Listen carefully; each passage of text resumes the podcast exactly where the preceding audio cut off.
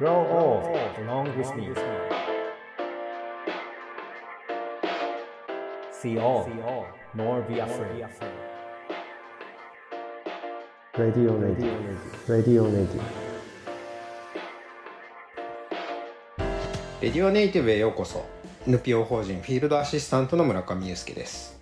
ネイティブ編集長の今井翔ですこの番組はネイティブを知るさまざまなゲストをお呼びして暮らしをつなぎ続けるためのヒントについてお話を伺っています。といつもご紹介してるんですけれども今回で99回目の放送になります、はい。えーこの番組は2021年3月から続けてきました、えー村上さんついにここまで来たっていう感じですね。そうですね。まあやっぱ100って単なる数字ですけどやっぱりなんかやってみてやっぱり続いたなって感じしますねそうですね。ここであのこれまでに出ていただいた方をはい。19人いらっしゃるんですが、ざっとご紹介したいなと思っているんですけれども、はいお願い最初はですねカンボジアでガイドをされている吉川舞さんという方に出ていただきました。でその後また同じカンボジアでデザイナーをされている貝塚さんに出ていただきました。カンボジアが続きました。その後宇宙の ISS の管制官をされている山村さんそれから報道カメラマンをされている NHK の川村さんに出ていただきました。でその次にですね同じジャーナリストであるんですが小笠原を追い続けている有川さんに出ていただきました。でそこからしまなみの方でですね野外学校をされている木梨さん、うん。えー、ガッテンさんとお呼びしていました。あのすごく楽しいお話を伺いましたでそこから今度は熊本に行きまして町の職員である桑原さんという方に復興のお話避難所での話を伺いました。でそこから今度は横浜に来まして同じ町づくりではあるんですけれどもがらりと変わって象の花の運営をされている大越さんに出ていただきました。でその後は長野県松本の方で柳沢林業という林業会社をやっている原さん。それから同じ松本で自然の食事を出されているアルプスご飯の金子さんに出ていただきました。自然が続くんですが今度は北海道に行きましてカヌーガイドをされている辻亮太さんに出ていただきました。これはあのしまなみのガッテンさんのお弟子さんという方で、えー指定という感じで出ていただきましたね。で、えっと、また今度熊本の方に戻るんですが、えっと、双葉というふりかけ屋さんをされている安倍さんに出ていただきました。でそれから今度はがらりと変わって段ボール会社で日本トーカンパッケージというところから佐藤さんと一丸さんという方にお二方連続して出ていただきました。でそこから今度ネパールが続くんですけれども、 The Third Eye Chakra Field Bag Works という現地でアウトドアのカバンを作っている角谷ジャンボ・マサルさんに出ていただきました。で同じジャンボさんに、え別の側面からその次はドキュメンタリーフォトグラファーということでラウテという民族を追ってる話を伺いました。でさらにネパールで現地のニレカアドベンチャーズというトレッキング会社をされているサティスさんに出ていただきました。でそこから日本に戻ってきてえー街づくりがまたテーマになっていったんですが石川県加賀市の大土という町で映像ワークショップをされている木村さんに出ていただきその後北海道白老町で飛び湯アートコミュニティというところで活動されている彫刻家の国松さん。さらにその飛び湯アートコミュニティのコミュニティ活動の方を軸に活動されている木野哲也さんに前回まで、えー出ていただいたという流れでした、はい。本当にあのバラエティ豊かうん。ではあるんですけれども、中見さんはこのラインナップになったことどう見てらっしゃいますか？どういうどういう人？そうですね。まああのゲストの方々にお話を伺う時って基本的にその前のゲストの方にお話を聞いてからその終わった瞬間に次こういう人に話を聞きたいなっていうふうに思ってお声掛けをしてきたので、まあ、それはちょっと僕らとしてはやっぱりまあこの番組「暮らしをつなぎ続ける」っていうキーワードを出してますけどやっぱりそのお話を聞いていく中でも少しずつこうリレーになるような、まあ、そういうイメージは持っていたんですよね。だからまああの例えばカンボジアでお話を最初に、えー吉川さんに聞いた時もやっぱ一人の視点からのカンボジアだけではなくてもう少し田舎の部分と都市部の部分っていうところでカンボジアのリレーがこう続いてきながらとかね、まあ、そういったあの島とかから海へ行ったりジャーナリストとかその地域とかものづくりとか、まあ、少しずつですけどつながりを持ちながら伺ってきたかなというのを先ほど、はい、19人挙げていただいてもその流れのが途切れてないなっていうイメージは 勝手に僕の中ではあります。そうですね。自分たち自身がどうやってこう今の暮らしをつなぎ続けていったらいいんだろうかっていうことを探りたくてこの番組を始めたのかなと思ってるんですけども、私このあの19人の方々にお話を伺って前に出る人ではなく舞台袖に立ってというんですかね、うん、支える側の人だったっていうのがまあ大きな特徴だったし僕らもそういう人にお話を聞きたいと思ってお声がけをしてきたかなと思うんですけども、ね、本当に前に立つ人が誰かいてそれを支える人っていうのが大きかったかなとそうですね、まあ、分かりやすいところで言うとそれこそ例えば宇宙というテーマでゲストをお呼びする時って、はい、それこそ宇宙に行った人っていうのをお呼びすると思うんですけど、まあ、あえてあえてというかその管制官という地上で支える側の方であったりとか、まあ、フィールドの話を聞くにしても、うん、やっぱそのフィールドをその冒険者として行ってるんではなくてガイドさんというふうに言ってる人だったりとかまあ最後の方ですけどね例えば木村さんあの加賀の限界集落のお話を聞いた時も木村さんっていうのは別にその限界集落に住んでる人ではなくてそれをちょっと別の角度から見てる人だったりとか、まあ、少しそういった視点でずっとこう見てきてたかなというふうには思いますね。それはやっぱり何て言うんですかね。誰でもねその場所に出会うっていうのは初めてのことだと思うんですけどそこにこうもともといた人っていうのはずっとそこでいるわけですけど外から入ってきながらふっと去っていくんではなくてそこをスタートでこう長く暮らしていく。だけどその地域の人そのものにはどれだけいても慣れないわけですよね。でもそういう中でそこの人でもない。でも単なる訪問者でもないっていうその間の形をこうずっと探ってきた方々、まあ、探ってきたというかそういうふうになっていった方々っていうのに、まあこれは結果論かもしれないしそのなるべくしてなったのかもしれないですけどそういうお話が聞けたのかなというふうに思ってます。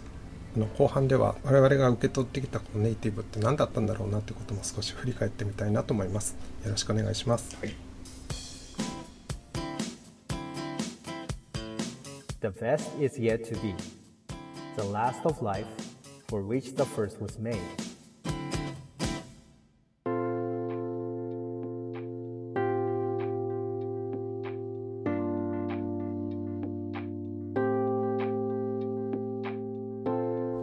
あの前半でもお話を少し始めていたんですけれどもこの回ではネイティブの在り方について少しお話をしていきたいなと思っています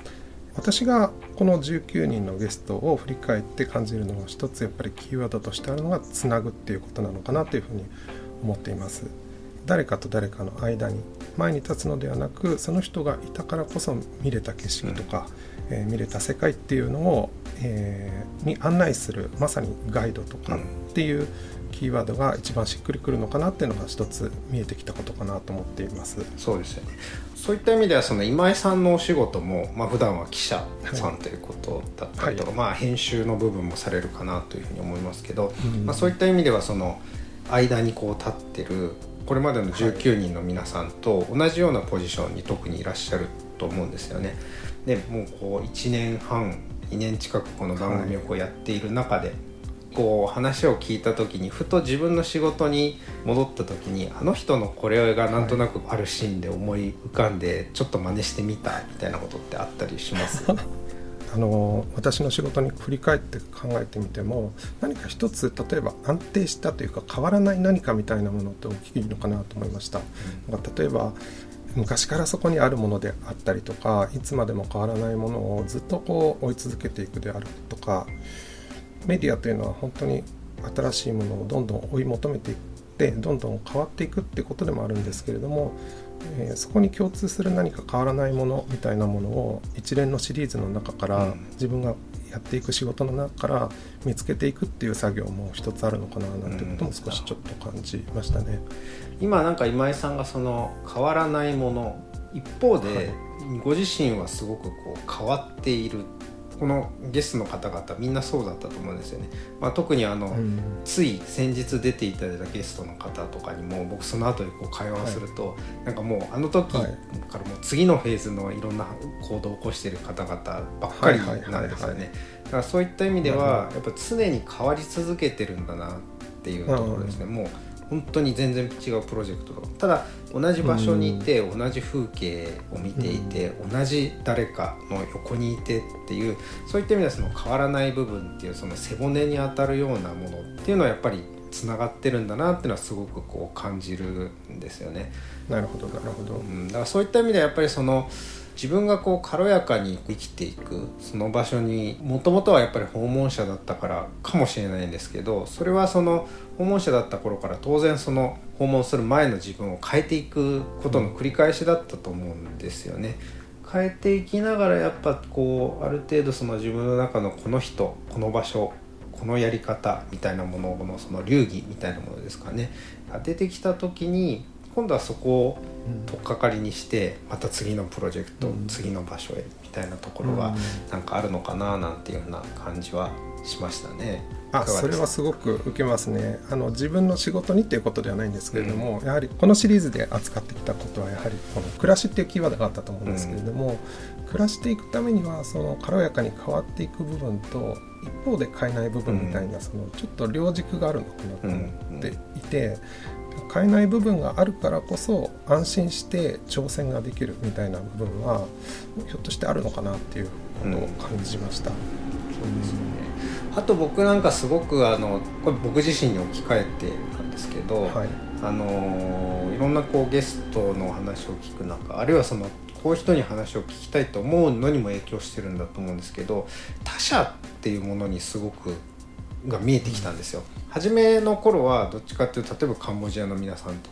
とかっていうとそのカンボジアのその場所風景みたいなのをこう一緒に同じものを見たいなというふうに思っていたのが結構前半その小笠原の島の話だとかそのそういう視点でやっぱ前半聞いてたんですけどだんだんとその人が次の世代であったりとか全く関係ないその町の人とかにこう話をしていくっていう時のその他者の方にどう伝えているどう伝わっていくかみたいなその試行錯誤の方にすごくこう目がいく感じがしてて、まあ、そういった意味ではその、まあ、僕らは40代なわけですけどだんだんその。次の世代になんか伝えるっていうとこにすごく僕なんか苦労してるんですよね。つい言い過ぎたりとかっていうとこもあったり。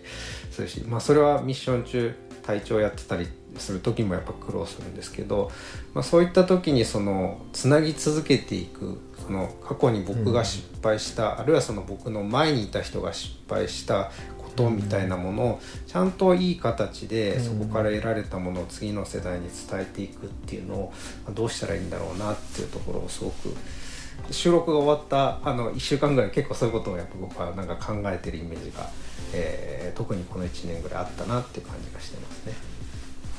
まあ、あの先ほどの安定とその挑戦っていうあの話の中で言えば、もしかしたらそれはひょっとして一人の人の中での、えー、2つの役割っていうよりももしかしたらある部分はこちらが引き受けるけれども、うん、ある部分はやらせるというような感じで、こう次の世代に、えっと、挑戦の部分を任せて、うん、そのフォローというかバックアップの方を先人が担っていくってことのもう一つあるのかななんていうふうにも考えました。そうですね。だから自分自身がやっぱりこうあななんとなくこの場所ってものにこうネイティブになったとしてもですよ、うん、あくまで実行完結の話であってやっぱ本当にネイティブになってったらやっぱそこの中で次の世代の人たちに伝えるとか、はい、町の人たちと何か一緒にこうやり始めるみたいなところにだんだんとこう次の衣に着替えていくというか、はい、なんかそういうことがやっぱり、そこもある種のそのそこにとどまり続けるためになんか変わっていくものの一つなのかななんていう感じはしました。次回で100回になりますけれども次回はこの100回を振り返っていきたいと思います。それではレディオネイティブ今回この辺で失礼したいと思います。お相手は編集長の今井翔と村上祐介でした。The best is yet to be. また次回。